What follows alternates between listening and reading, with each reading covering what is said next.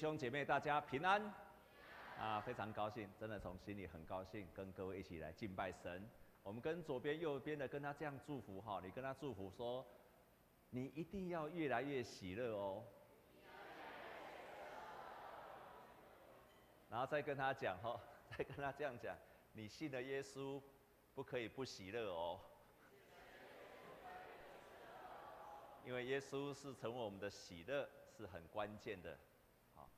啊，我先报告一件事情啊，我先来欢迎今天我们第一次或第二次在我们当中一起跟我们敬拜神的弟兄姐妹啊，我要请你站起来，我们用热烈的掌声来欢迎他们。还会请前后左右，请前后左右的弟兄姐妹也跟他握手，请前后左右的弟兄姐妹也跟他们握手。啊，感谢神，每一周我们都有新的家人来与我们同在，感谢神。啊，非常谢谢，非常高兴跟各位一起敬拜神。我来报告一件事情，啊，下个礼拜我们的宣教大楼的基底就要已经盖好了，然后我们要开始灌水泥，也就大体就大大底就完成了。然后在那完成的时候，我们在礼拜二的上午十一点，礼拜二的上午十一点，我们将会在宣教大楼的那个地方，我们要把我们教会一本非常有纪念性的圣经。还有，我记得我们在开始动工动土的时候，大家有做一个决志，八百天的决志祷告。哎，你还有持续为教会的建堂祷告吗？有哈，要继续哦。啊，但是我要把这个纪念呢，一起把它放在那个那个大底的位置上，啊，当做我们的纪念。也就是在分享两件事情。第一件事情，也就是上帝的话语是我们教会的根基。第二，祷告也是我们教会重要的根基。所以我们要把象征性的这两件物品放在那个地方。所以礼拜二的上午十一点，如果你有空的话，欢迎你一起来参加。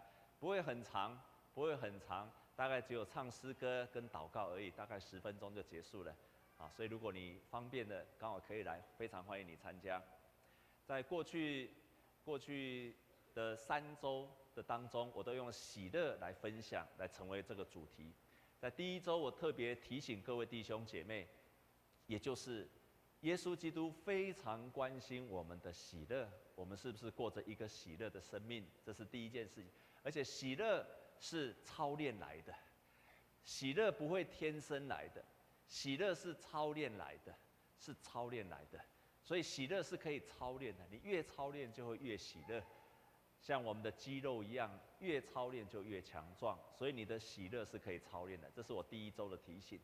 第二周的提醒，我也提醒各位弟兄姐妹，你的喜乐是可以选择来的。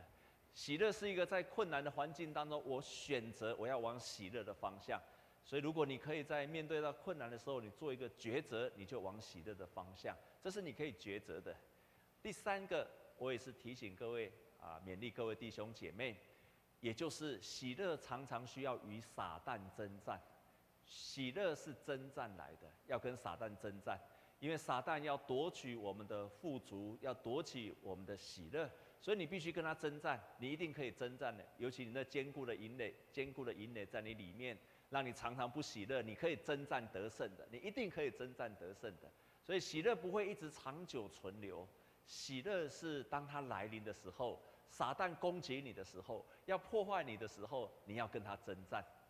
那今天我要分享的就是，要立志一生得着基督，要一生要立志要得着基督。亲爱的弟兄姐妹，这个世界上已经有很多人在教导喜乐了，很多心理学家，很多 New Age 新世纪，很多不同的宗教都在教导喜乐。可是基督徒一个非常独特的，也就是只有基督徒才能够享受的，就是得着基督的喜乐，就是得着基督的喜乐。这个是你在外面的人不可能教的，这个只有在教会里面，练你在不同的信仰里面也不可能教你的，只有在教会里面才有人教导你，才能够得着的，成为基督徒非常独特的，也就是在基督里面的喜乐，靠着基督的喜乐。为什么这一点非常的重要？因为所有一切的事情，你都会发现它不容易拥有，而且它会随着环境在改变。我记得在在公元两千年的时候，也就是将近十九年前的时候，啊，那个时候我在台湾神学院教书，啊，那时候教的学校发生很多大大小小的波动的事情，结果因为压力很大，然后事情很多，又很多事件，在那个当中几乎是疲于奔命。那我就想到，当时候我还不会学习依靠主，也不知道如何依靠圣灵，所以那个时候我就做了一个决定，出国去吧。所以就带着妻妻小，带着。牧师娘还有我的儿子，我就想我们到欧洲去走吧，去走一走吧。有机会就到欧洲去住了一个月三十天。亲爱的弟兄姐妹，在当时候我享受了全世界最漂亮的城市，就是巴黎。我走在那个巴黎的街道，在巴黎的博物馆，然后我也认为全世界最美丽的城市，你猜哪一个城市？你知道吗？布拉格。有人去过布拉格吗？去过的请举手。啊。真的是太漂亮的城市了，美到不行。巴黎是博物馆里面很漂亮，那个城市连外面都漂亮，美到你走在那个路上，你都觉得好像在天堂一样。走在那个路上，你都觉得哇，怎么全世界有这么漂亮的城市？那个中古的城市，然后晚上打那个灯的时候，你都觉得哇，人间仙境。可是我心里苦得不得了。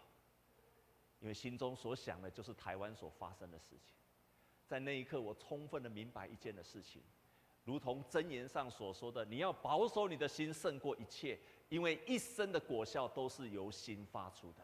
你的心只要愁苦，你在全世界最漂亮的地方也没有用；你的心只要忧愁，让你到全世界最美的地方，你一样喜乐不起来。”让你吃全世界最好的餐，你一样快乐不起来。所以你的心才是你最需要去经营的。在今天我们所读的圣经节里面，是腓立比书。腓立比书可以说是全部的圣经的当中谈到最多喜乐的一节的圣一段的一本书。你知道吗？在腓立比书的当中，它的喜乐，英文哎，希腊文叫做 kara。名词一共出现了五次，动词一同喜乐有两次，然后谈到动词喜乐有九次，请问一共几次？我就知道你没有注意听，再讲一次哦。名词有五次，喜乐这个名词有五次，动词有九次。然后一同喜乐有两次，请问一共几次？十六次，啊，猜对的没有讲。所以他在短短的四章的当中呢，就讲了十六次有关于喜乐，所以表示在这一节的这一段的圣经里面，非常强调的喜乐。然后所有的主题就一个主题叫做靠主喜乐，依靠主而喜乐。所谓靠主喜乐，相对的是什么？就是靠肉体喜乐。所以在这一段的圣经节一开始，保罗提到他的喜乐的时候，他说：“我要靠主喜乐。”然后他开始谈到他自己的人生的很快的、很快的，他觉得骄傲跟喜乐的事情。他说：“我是第八天受割礼的，然后呢，我是以色列人的便雅悯族，我是希伯来人中的希伯来人，而且我是最热心的法利赛人，而且我是最热心的法利赛人的当中，又是最热心的逼迫基督徒的人。也就是说。”他第八天受割礼，以色列人所有的这架杠的以色列人，第八天都一定要受割礼，所以他要强调我是真的是以色列人，很敬虔的以色列人。然后他接着是说，然后他接着下去就说，我不只是我是便雅悯族的，我是便雅悯支派的。便雅悯支派在以色列人当中就是最引以为傲的一族，因为是最大的民族。以色列人第一个国王以。的扫罗就是从便雅悯族出来的，所以他说我是便雅悯族，我这个支派是很很引以为傲的一族。然后他接下来说我是希伯来人，当时候的人很多人不会讲希伯来话，当时候很多人讲的就是当时候罗马的官话是希腊话，但他可以他是真的是希伯来语的人，他是讲，所以他是非常纯正的希伯来人。然后接下来他又讲我还是法利赛人。所以，对一个非常敬畏上帝的民族来说，我是最敬畏神的。当时候最敬畏神的就是法利赛人，而且他在法利赛人的当中，又是最热心的。所以，如果以当时候的以色列这个民族来讲，他是最棒的，他是最棒的，所拥有让他觉得最有骄傲的，他都拥有了。但是他说，这叫做靠着肉体，让他所有引以为傲的、骄傲的一切的外在的，这都是靠着肉体。这都是属乎肉体的，这刚好跟靠着基督是相对的、相冲突的、相反的。他说：“你要开始学习靠着耶稣基督。”然后他开始把这些一个一个拿掉之后，他才开始学习如何靠主喜乐。也就是要把一些外在的东西，你一个一个拿掉了之后，这个他才开始学习叫靠主喜乐。所以耶保罗一开始就提到说，这些外在的东西你必须拿掉。可是这个也正是在挑战我们，我们都想要靠着外在的一切，想要得到喜乐。举一个例子，很多的姐妹都希望能够嫁到又漂亮又帅的又有钱的姐的弟兄的男生，对不对？那你就最近看那个双宋恋怎么结束的，你就知道了，吓死人的！结婚还不到一年，才一年几个月，不到两年就结束了。你如果不找到一个真实的平安跟喜乐，你的人生也会走上双宋恋。大家就想要靠外在，我年长者也是一样，年长者都喜欢靠外在的。有一个很很有趣的笑话，有一个人。有一有一天，有一个妈妈，她就跟她的所有的儿女说：“以后我死后吼，你们不需要给我埋葬太好的地方，你就把我烧一烧之后，找个地方骨灰撒一撒就好了。”就他的大儿子就说：“妈妈，我一定要帮你找最漂亮的地方。现在非常流行花葬，我会找个非常漂亮的地方，把你的骨灰撒在那个地方。”那第老二是个女生，比较浪漫，妈妈。我们就干脆租一台游艇，然后把你的骨灰撒在大海上，你看多浪漫啊！那老三就说：“哇，妈妈，我一定帮你找到一个风景最漂亮的地方。”结果这妈妈说：“不用了，我看哦，你把我撒在 Costco 就好了。为什么？因为撒在 Costco，你们一个礼拜至少两天会来看我。啊，以后我死后把我手把我撒在第一中山教会，那你每个礼拜都会来看我。”这些外在的东西都会失去的。我给你两个例子，两个例子，弟兄姐妹，请问全世界最快乐的国家是哪个国家？猜猜看。全世界最快乐的国家是哪个国家？你猜猜看。很多次的调查，他们调查全世界最快乐的国家是叫做不丹。不丹。不丹曾经被一直被调查，曾经是全世界最快乐的国家前几名，而且是很快乐的国家。我以前在我曾经有一段时间研究快乐学，很多人，尤其亚洲人，很多人都立志要到不丹去，要看这个非常特别的国家。他们觉得它是个非常喜乐的国家，佛教的信仰很虔诚、虔诚的信仰又漂亮的地方，很多人想要去这个国家去。但是当我在准备这个讲道片的时候，我去查考。我去查考的时候，我吓了一跳。当年大家认为是最喜乐的国家，二零一七年的调查出来了，他们掉到全世界的一百五十五个国家的当中的第九十七个国，九十七名。你猜台湾摆第第几名？台湾第三十三名。所以你发现台湾比不丹还要喜乐。我真的是吓，对这个数据我吓了一跳，因为以前我也差一点跑到。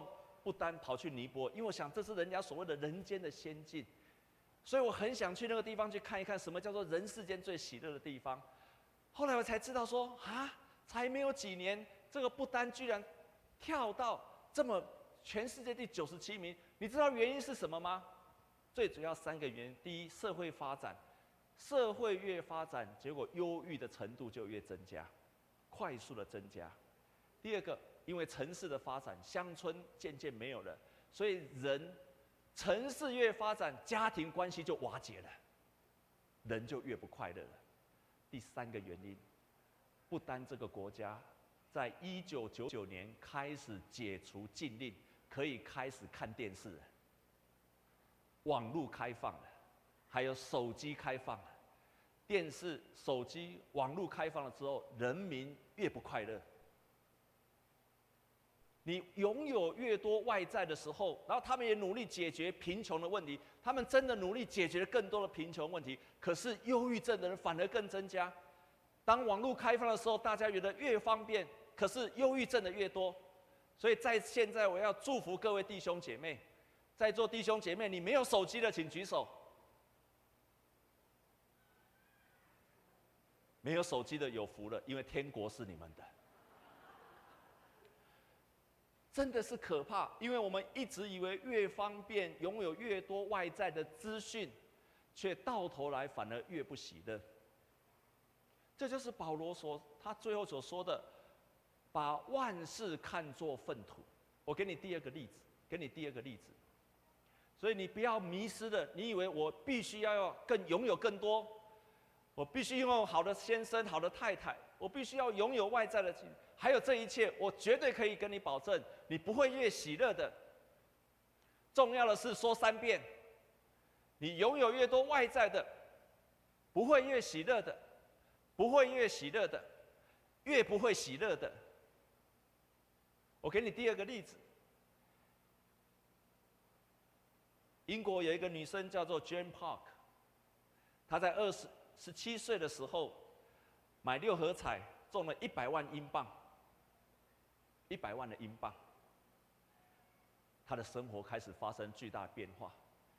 他觉得他自己不漂亮，开始有钱了，拼命的去整容，一直整容，整到有一次没办法整回来了。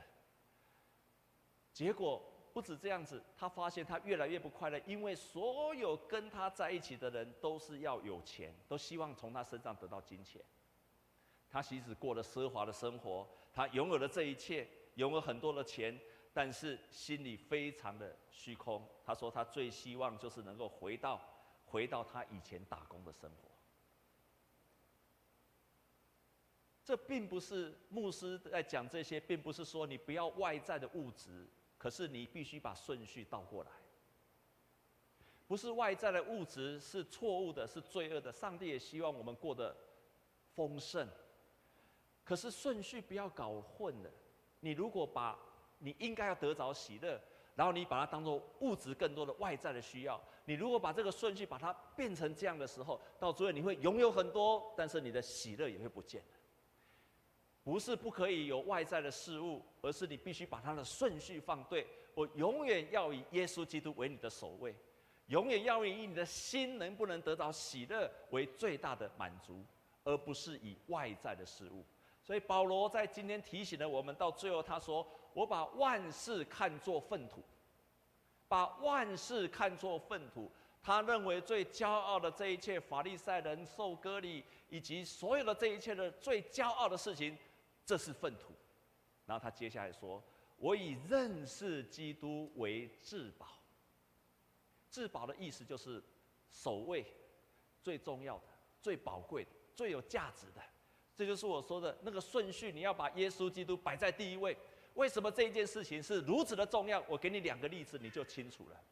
你还记得上次牧师说的那个阿帕契的事件吗？那个时候女主角是谁？还记得吗？还记得吗？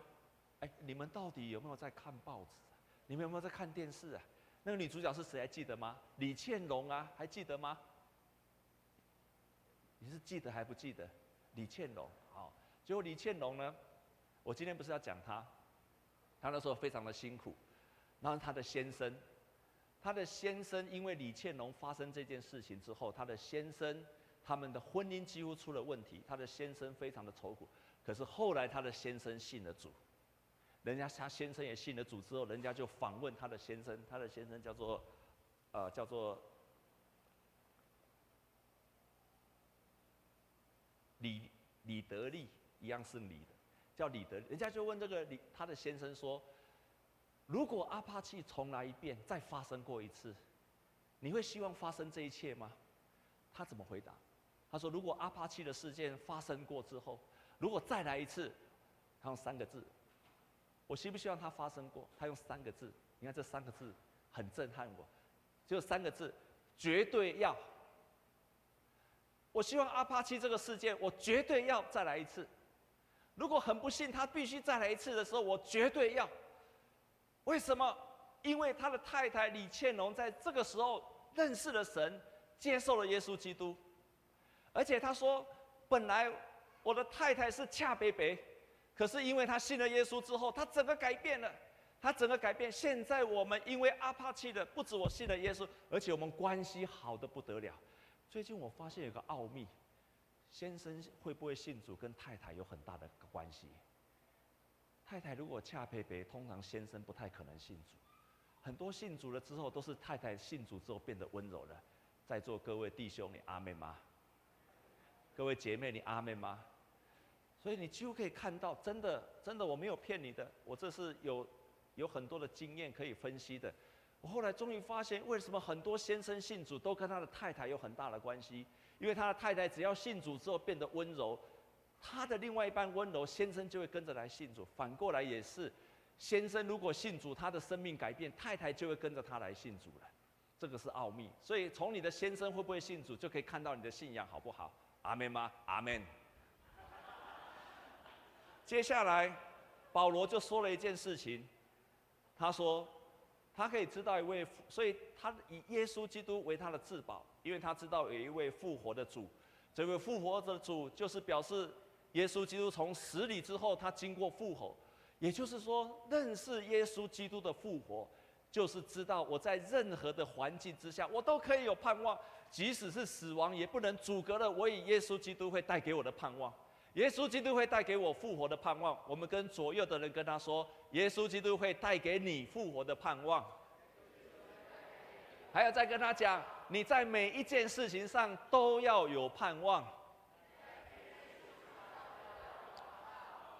我们认识神的人，大家都知道，不可能永远一帆风顺，也不可能所有的祷告神都会成就，也不可能我们生病神祷告就会完全的医治。有一个姐妹，她叫做素清，她大概在三年多以前得了癌症，而且知道自己是癌末了，知道自己是癌症末期了。他当然跟神求，跟神祷告，但在那个时候，一次又一次的化疗，神并没有医治他，而且是越来越严重，那个肿瘤也越来越大。可是他的牧师就跟他说，就跟他说，我觉得这个意思就是跟他说。在基督里，意思是一样。这个牧师就跟他说：“你要把你自己跟神绑在一起。你得了癌症，但是你要学习跟神绑在一起。”他就问牧师说：“什么叫做跟神绑在一起？”也就是说，当你很痛苦的时候，你要等候神。你要等候神。你很痛苦的时候，你要等候神，让圣灵临到你身上来帮助你。然后你要渴慕神。你要依靠神，这就是跟神绑在一起。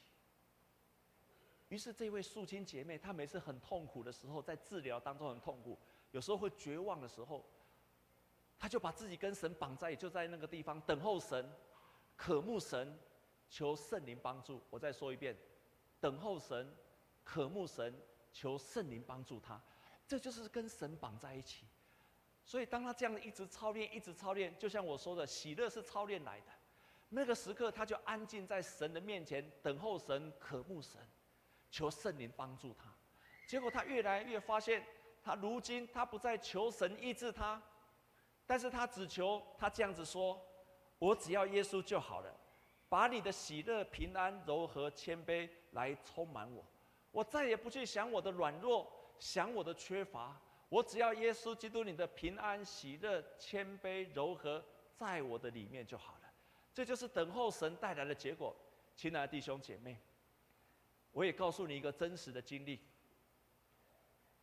我们教会在长安东跟中山北那个地方，那个地方有一个东和钢铁，你们可能不太注意到。在几年前有机会，我带领的东和钢铁的董事长认识了神。然后每个礼拜我就跟他们一起查经。事实上，这个董事长他已经中风了，所以他也没有办法说话。那都跟着他的董事长夫人，我们都叫她侯太太，有时候我叫她淑昭姐。啊，跟他们查经了几年之后，我才明白一件事情：原来这个公司啊这么大，他们在全台湾好几间，在国外好几间钢铁工厂。我才知道一件事情哦，原来这这么大的钢铁工厂，这么大的员工，先生啊，事实上都在做对外的工作，公关啊、接生意啊等等。那整个公司谁在管？谁在欢乐？谁在带领的？是这个侯太太，这个姐妹。那因为我每次都跟她下山的时候，我们都一起坐车，我就常会问她一些事情。这个侯太有一天我就问她一个小问题，我说：“侯太太，哎，你是一个妇道人家哎，啊，你只不过专科毕业而已，你怎么有办法带领这个员工，几千人的员工，这么多的厂的钢铁厂，然后到国外也有厂，哎，他就跟我说，里面所有的考核。”人员、组织、流程、主管都是他在带的。我说：“你是个妇道人家，你也没受过什么教育，你怎么有办法做这些事情？”他就说：“他先生经常跑外面啊，没有办法，他就负责这些里面的事情。”我就问他这个问题，很惊讶的。我说：“你有你有去上过什么 EMBA 的课程吗？”他说：“没有。”他说：“嘿，公布的不好。”啊，他他说没效，你可能你读有效，好，所以如果你在读的，请继续读哈。那他说哦，我我手下很多读 EMBA 的哈，伊拢干嘛还拢哦，他去卡加偏去啊，他是说他们公司不是说你，你读一定有效，好，请继续读哈。他讲一件让我很震撼的事情，我说你是一个富人，你怎么有办法把公司把它做到这么大，而且经营的这么好，又这么赚钱？他说：“每一次他遇到困难的时候，他就安静，安静在神的面前。他说很奇妙，没有认识神之前，不知道哪里来的灵。他深信他还没有接受洗之前，神就给他指引。他受洗之后，他清楚亲口的跟我说，当他安静在神的面前的时候，神圣灵就感动他应该如何做。”他就照着他的感动去做，他就带领了这么大的公司。你很难想象什么叫做等候神、亲近神、渴慕神、求圣灵的帮助。你必须跟神绑在一起，跟基督绑在一起，就是在基督里面的，in Christ，或者是靠着基督，in Christ，把你自己跟耶稣基督绑在一起。我们当中很多的信徒很可惜，也很没有智慧。当他很喜乐的时候，很高兴的时候，就飞走了，他就没有跟神绑在一起了。还有一些人很痛苦的时候，他就很痛苦，就不来教会了，就跟耶稣基督松开了，忘记了一件事：你更痛苦的时候，更需要跟神绑在一起；你飞黄腾达的时候，你就更需要跟耶稣基督绑在一起。所以在基督里的人，就是跟神绑在一起的人。大小事情都跟耶稣基督绑在一起的人，你就在跟基督里面，在基督里里面，靠着基督里面，就得着了喜乐。保罗说到这里的时候，他并没有结束，他最后说：保罗他提醒了我们，我们每一个神的儿女，不是只有要喜乐，我们要为基督承担使命。所以，我们来读其中的一节圣经节。他讲完了之后。我们来读第十三节，第三章的十三节，在基督里面，他的最后的一段，他提到这一节。我们读读第十三节，预备，请弟兄们，我不是以为我自己已经得着了，我只有一件事，就是忘记背后，努力面前。十四节，向着标杆直跑，要得神在基督耶稣里从上面召我来得的奖赏。所以保罗他最后的。说要得在基督里面的人是要承担使命，要向着标杆执法，要承担使命，是这样子的人，他在他所做的事情上找到了在耶稣基督里面的意义之后，每一件事情他只要找到了意义，就会有喜乐。